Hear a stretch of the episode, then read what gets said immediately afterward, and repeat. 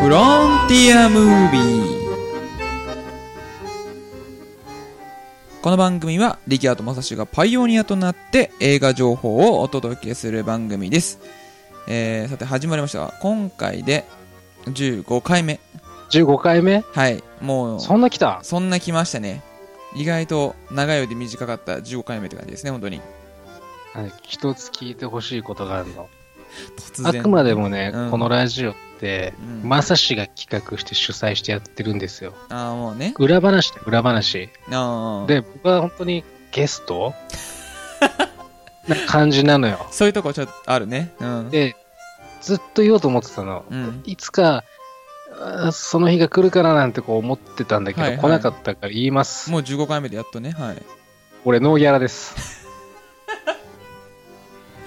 ちょ今更感はある本当に。あの俺が主催のとこに呼んでるみたいなとこでね力也がねでもノーギャラ本当でに働かせてるとこある俺は雇われ店長だよ。ほんとこの社会の構図を凝縮したところはあるよこのブラック企業みたいなねさあ、えー雇われ店長といえば、えー今回は、えー、まさしの方が担当ということで、でどんな映画を紹介してくれるのでしょうか。ゲストが無理やりに話を作っていくってところでもうノーギャラは確定なとこはあるよね 本当にゲストがグイグイ来るってところだよねこのラジオのいけないところは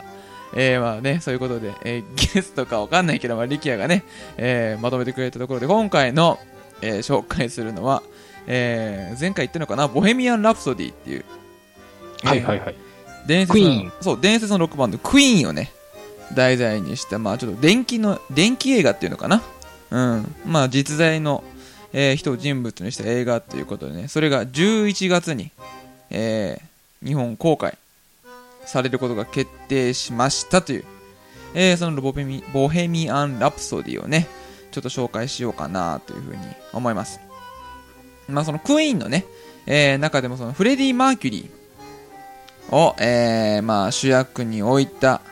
映画なんですけども、えーまあ、そのフレディ・マーキュリー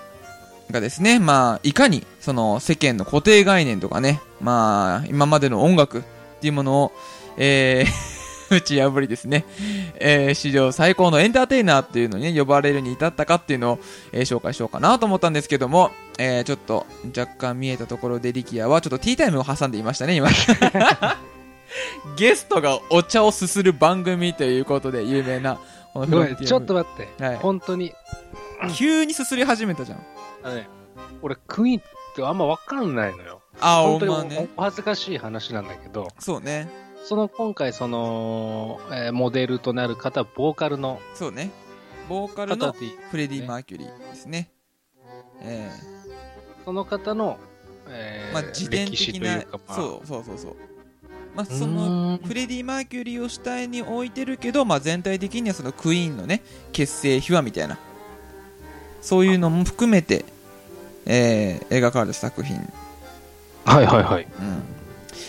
ということで、まあ、主役がね、あのラミ・マレック、あ、ラミ・マレックっていう、まあ、あんまり日本では知名度がないのかなっていうのなんだけども、まあ、一番、その、俺自身がわ、その、あ、あの人ってなったのは、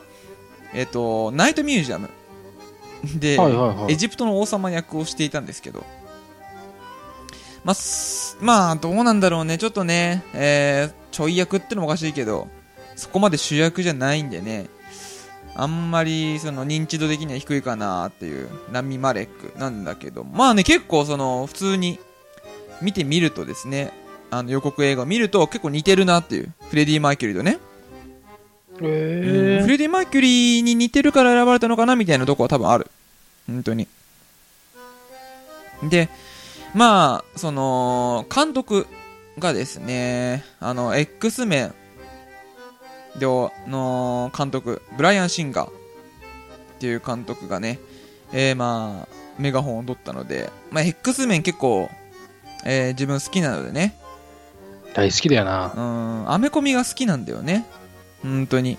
だからその X メンを追いかけたブライアン・シンガー監督が、まあ、手掛けるということのところもね、ちょっとね、えー、まあ俺の中ではちょっと見たいところかなっていうものと、あとその、音楽、その、作中の音楽ってあるじゃん、映画の中の。はいはいはい。それをそのクイーンのメンバーがね、まあ、葬式を取ってるってところがはなじゃあ、面な白いんつうんだろう、マンマミーヤみたいにさ、あの、アーバーの曲でああ構成されてるような感じなんだえ。ママミヤってアバナが音楽葬式そうそううそう、音楽使って。そうなんだねそうそうそう。へえだからあんななんかいい感じなんだねそうそうそう。全部そう、曲。はいじゃあじゃあ、うん、どうぞ、その映画うも、ん、クイーンの曲で、まあ当然クイーンの映画だから、まあクイーンの映画で行くとこだよね。そう We Will Rock You とかねそういうまあ名曲ですよねそういうののまあ作られて裏側みたいなのもね、えーまあそのクイーンのメンバーと共に、まあ、作り上げたんじゃないかなっていう作品なんだよねでちょっとなんか面白いのがそのなんつうの映画の予告がもう出てるんだけど、そこでねあのクイーンがねあの日本のファンにこう熱狂されてるシーンとか、うんえー映ってるんだけどちょっとね思ったのがあのクイーンって親日家なんだなっていう結構親日家でおなじみだったらしいねクイーンっていうのは、へうえ。ん、そこちょっとびっくりしたあんまでも世代がね世代がちょっと違うよね俺らとはもうもうだってあのフレディ・マーキュリーも亡くなっちゃってるしさあ、なくなってんだ。そうそうそうそうもうそこまでも知らないよ、俺。病気で亡くな43歳で亡くなっちゃってるから相当若いんだよね亡くなだからそこでちょっとなんか伝説的な感じになってるところもあるうーん。逆にそうだね。うん若くして亡くなるってところもまた伝説の一部なんだろうけどまああんだからそのあのーこの映画のタイトルが「ボヘミアン・ラプソディ」っていう、えータイトルなんだけど、うんそれがね、そのクイーンの中で一番の売り上げを、えーかなんつうの得た作品、曲なんだよね。アルバムアルバムアルバムっていうかシングル、シングル。うーん。なんか、We Will Rock You っていうね、曲の方がなんかちょっと日本的には有名かなっていう感じがするんだけど。わかる ?We なんとな Will You ってやつ。く、 Rock You ってやつ。あ、えー、あの歌 We。will, そう、We will rock な、何のテーマソングだったか分かんないけどね。あれもクイーンのその歌だけど、あれよりもまだ、その、ボヘミアン・ラプソディが売り上げがね、良かったから、多分その、タイトルが付けられたんじゃないかなっていうのと、まあ、そのボヘミアン・ラプソディがね、結構面白い歌で、なんかその、クラシック、オペラみたいな感じの、うんあの、ところっていうか、オペラを取り入れた、えー曲だったり、オペラだったり、ロックだったりみたいな、コーラスだったりみたいな、なんかいろんなものを詰め込んだ曲なんだよね、クイーンが。ええ。で、初めて、あの、PV っていうの、まあなんか、を出したみたいな、その、なんつうの、世界で初めてみたいな。商業用の、そう、なんか動画を作ったのがこのなんか、曲みたいなところもあって、多分いろいろなんか、意味があって、このボヘミアン・ラプソディにしたんだと思うんだよね。うん結構長いの、5分55秒なんだよね。結構長めの曲なんだけども。うん。それが、まあ、タイトルとなっているこのボヘミアン・ラプソディということで、ちょっとね、まだその、情報があんまり出てないから、えーまあこれからもね、そのボヘミアン・ラプソディの、えー情報を追っていけたらいいなという作品です。まあでもクイーン、今思うんだけど、その、クイーンがね、流行ったのが、多分うちの親父とか、世代ぐらいだと思うんだよね。世代的には。 で、で、うんそのうちの親父世代だから、あんまりその、今のさ、この同年代、20代とかになると、その、邦画見ちゃうじゃん、みんな。まあね。そうそう、洋画よりも邦画見ちゃう。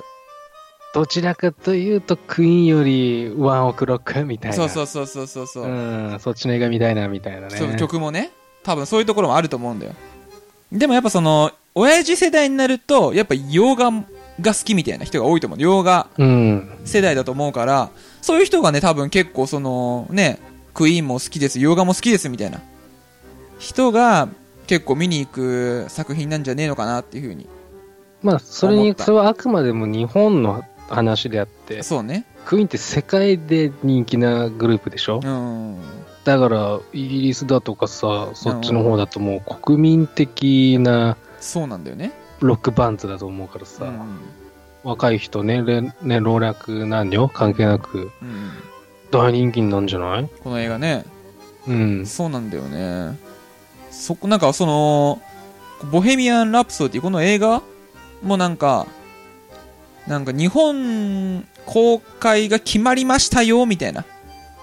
やることがなんかその前提じゃなかったんだよね日本ではなんかそこまでやることが決定みたいな、うんうーんだからなんかちょっとなんか日本だとそんななんか熱がないのかなというふうに思ったんだけどね俺的にはまあ、そんな「ボヘミアン・ラプソディ」ということで今年の11月にですね日本公開するので、まあ、まだまだ5ヶ月もあるんでね、うん。えーここからいろんな情報が出てくるんじゃないかなというような、えー映画になっておりますはい、さえあ、ーね、続いて今回、まさしさんの方で、急にうんボヘミアン・ラプソディはいということで、はいまたね、11月に、えーお話しできればな急とにでしたけどはい思って、えー、おおる所存でございます。さあ、続いてはお待ちかね。いいねこの久しぶりいいねこのゲストが仕切る急に仕切り出すっていうのがまた俺好きだわえー今回のね、このボヘミアン・ラプソディという映画の紹介を聞いて、うん皆さんどんな映画を、急その映画で行く今回はいいよ、ちなみに、私はですうね、ん今回電気映画うんというか裏側ってあいうーのそのロックバンドの。うんそこでちょっと似てるなと思ったのがう、んえ2009年に公開したマイケル・ジャクソンの This is It。ああったねこの映あ画ったあったともちょっと被るんじゃないかなって。やっぱ伝説的なね人物っていうことで、だって、だってライブの裏側でしょ確かドキュメンタリー映画。こうん、だからので、映画もすごい人気だしさ。うんうん、ちょっとそのクイーンを調べててうん。そのロックの殿堂入りロックの殿堂っていうなんかちょっとまあ博物館があるんだけどその博物館にマイケル・ジャクソンエアロスミスそしてクイーンが入ってるっていうねごめんごめんごめん。そう今、放送事故ではないよね。何何何何マイケル・ジャクソン矢沢駅長えーちゃんえーちゃん 日本のえーちゃんは入ってこなかったえーちゃん尾崎豊はまだロックの殿堂には入っていないはずなんだけども内田優也とかは。内田ゆ よろしくではなかった。よろしくされてなかった、これまだ。よろしくロックンロールされてなかったんだけど。まだ入ってないと思うんだけどね。うん。うん。まだそのロックの伝統に入ってないのが、マイケル・ジャクソン、エーロス・スミス、クイーンっていう。まさかそこでね、リキが急に This is It 来ると思わなかった。調べてて。なんかその、ドキュメンタリー、そう裏側っていうワードを聞いて、うん。あ、これだっつって。だってこれ俺も見たからさ、This is It は。俺見てないんだよね。好きだもんね、リキはね。じ実家にあるし、うん。 DVD。うんうんうんうんすごいなんかそうか電気確かにね、まあ、どっちかだよね電気映画か音楽映画音楽映画。あまあどどっちだもんどっちもだもんねマイケル・ジャクソンになっちゃうと音楽映画で行くと、まさしはどういうの見たいの俺本当に好きなのが「始まりの歌」っていうねうんうんうん。あのキーラ・ナイトレイ違うな始まりの歌はえー、っとねどっちだったっけあんどっちかキーラ・ナイトレイキーラ・ナイトレイでねキーラ・ナイトレイとあとあれマルーン5のアダムリーサンドラ アダム・サンドラーじゃない50回目のファーストキスの情報を入れようとするじゃん。ねえ。あほんと好きだからさ、リキやマジで。すぐアダム・サンドラーの話するけど、そ の、違うよ。あの、マルーン5のボーカルあれは最後の、あ、はいはいはいはい、はいが、まあ、主演している映画。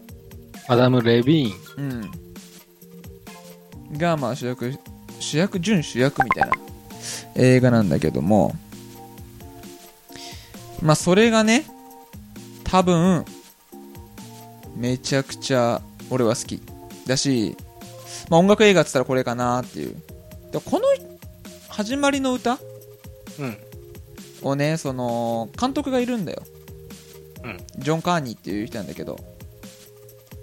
その人の映画がね、俺好きなの。シング・ストリートというね、まあ映画なんだはいけはいはいはいはうんい。最近だよど。ね知っ。てる比較的。そうそうそうそうそうそう。そういうのも好きだし、あと、ワンス・ダブリンの、ま、街角でっていうのもあるんだけど、そのね、音楽映画が好きだから、やっぱね、音楽映画、見ちゃうかな。あと、あれかなサウンド・オブ・ミュージック。古いな急に 古典まああれは古典言うなりゃあとあれだよねちょっとその電気そしてなんか音楽っていうところでまあ音楽じゃねえかなでもちょっと似てるところがグレイテストショーマン最近ので言ったらはいはいはいあのヒュージャックマンの最近ねそうそうそうそう、あれも面白かったしあれもありかなと思うこんな感じかなじゃあこの映音楽映画で行くか、えー、まあ、電気というかドキュメンタリーそうなねアーティストをね。アーティストか確かにねアーティストねそっか難しいなアーティストの電気映画ってなんかそのヒットしたイメージのやつがあんまねえななんかドキュメンタリーとかなんか実際にあった話とかならさこの前の力也が言ってたあのなんだっけケリー家の身代金だっけはいはいはい。あれもなんか実際にあった話じゃんうなんん。だっけ、そういうのやったらなんか思いつくけどなんかアーティストのなんか映画ってなんかあんまイメージねえなそうなるとうん。おアーティストじゃないんだけど、うんチェ・ゲバラの、うあー、ん。モーターサイクルダイアリーとか俺すごい好きだったし、あーあるねあとチェっていう映画も面白かったし。革命の方ねうん。あれをあれか確かにあれも面白いもんねあれ名作ね、確かに電気アーティストじゃないけど人物の電気って言ったら結構あとあれかこの前のこの前っていうかちょっと前だけどアップルのさスティーブ・ジョブズうん結構映画化されてたりするし、あれあとあれだねマーク・ザッカーバーグねあのフェイスブックのあれも映画化されてるしあとあれかなジョン・ F ・ケネディとかねそういう大統領系のやつもなんかあるしなルワンダとか、はいはいはうんうんい。ホテル・ルワンダ、ね。そうそうホテルルワンダもあるし結構電気はいっぱいあるけどアーティストって確かになかなかないようね。んないねそこちょっとなんかあったらね知りたいよねアーティストの映画、あとね、プリンスっていう、あー、プリンっスていうアーティストプリンセスもプリンセスプリンセスう、いや、あの、プリプリでもなく、あ の、プリンセス天候でもないんだけど、プリンスってなんだっけプリンス聞いたことあるよすげええなんだっけプリンスアーティストプリンス、アーティストもこの人も亡くなっちゃったけど、聞いたことあるってか世代じゃねえなどちらかっていうとマイケル・ジャクソンとかあの辺ぐらいと同じ世代の人あーで、2年前、2016に亡くなっちゃったんだけど、うん一応アルバムシングルの総売り上げは1億2000万枚以上。すごいの来たね急一に回この人も映画ってあるんだよ。あるんだへうん。え面白いねぜひ、あの、クイーンと一緒にこのプリンスも音楽聴いていただけたらななんて。えリキはプリンス知ってんの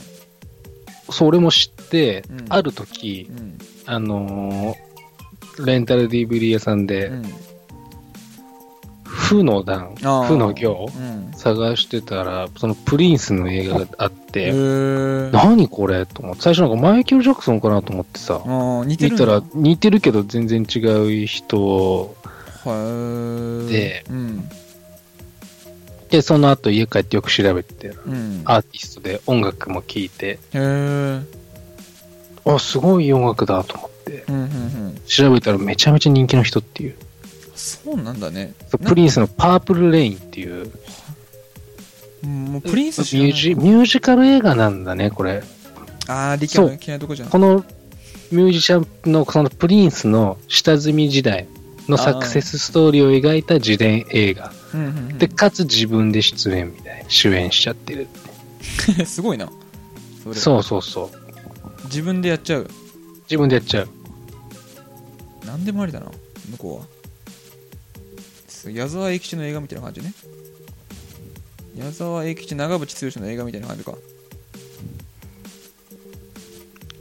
すごいまあ、えーまあそういうこともございましたがう、んうんございました かございましたか急になんか下手なまとめ方すな本当に、ございましたがあの何、またね、皆さんの方で、そうだいねやいや、お前ら何言ってんだとう。ん電気映画っつったらこれだろとうか、んね、アーティストを題材にしたドキュメンタリー映画っつったらこれだろとうか、んでまだまだ僕らの知らない映画、えーたくさんございますのでう、んね、そういったこ意見ござい、意見、えーまた誹謗中傷ございましたら、すぐ誹謗中傷を求めようとするか下らのな方へ本当に書き込みをいただけたらなと思います。本当ねね、15回目、うん最近どうですか最近最近そうね結構見たい映画はたくさんある本当にデッドプール。デッドプールとかさ本当にでもちょっとデッドプールめっちゃ見たいのうん。でもデッドプールって R15 なのあれそうそうそう、R15 だよ。じゃないで今日映画館行ったらちょっと見ようかなと思った時間にデッドプールがなくて、うんマジかよって思ってよく見たら1日3回しか上映されてないんだよねまさかうの、ん6月1日公開で、ねね、全然経ってないのにもかかわらず1日3回しか公開してないうんおかしくねえかって9時と14時と21時、うん、開くね。悪よ14時から21時の間もう見れんからね本当にどうすんのと思ってマジでそれちょっとなんかあの最近のハテナマークついた映画の出来事かな俺なんかそのデッドプールうん見に行ったのフィギュア欲しい。ジェットプールのああ分かる分かなる分んかかもらえる じゃん。る、うん、あれ欲しいよねね記念に欲しいよね。デッドプール見たいんだけどね評価も高いしね評価中だからさ、本当に日本一の評価中と言っても過言じゃないぐらい評価中なんだけど本当にそしてですね、急にえ サプライズの多さそしてです心ね、臓持たんわ俺先週、えーっと、4日前、5日前ぐらいかなう、んえーインスタグラムの方でですね、うん私の、えー8月にうん公開予定、ミッションインポッシブル、フォあールあアウト、トム・クルーズそうねがですね、うんトップガン2の撮影、おそらくトップガン2の撮影をしている写真をですね、うんうんインスタグラムにてアップ、トムの方が、へえデイ1と。あ1日目と。 1、そあはははう。で、トムの後ろ姿なんだけど、まあ、うんひ明らかに飛行場にいるし、うん服装も当時のっぽい。うん。あの海軍みたいなやつ飛行、う。うんん来たなと思ったよね。いよいよ始まったんだなって。トップガン好きだもんな力やな好き。本当にえトップガンね確かにねなんかそういう最近なんかねなんつうの昔の映画がリメイクされることは確かに多いじゃんうん。でさあのー俺もちょっとびっくりしたのあれこれゆリキャが言ったのかなあのしターミネーターが新しく作られてるってやつ知ってるあ、そうなんだ。そうそうそうそうでさターミネーターさあれちゃんと今回シュワちゃんがまた主役やるらしいんだよ であの人御年71歳なんだよね やべえだろって本い当うに御年71歳なんだよ。御年71歳でえっと思ってマジそこだけがちょっと心配なんだよねあの何上映されるまで本当マジ頑張ってほしいなっていう、だってちょっと前に倒れたもんね。そう心臓悪いからマジでそこ気になっちゃってさだって、今度また、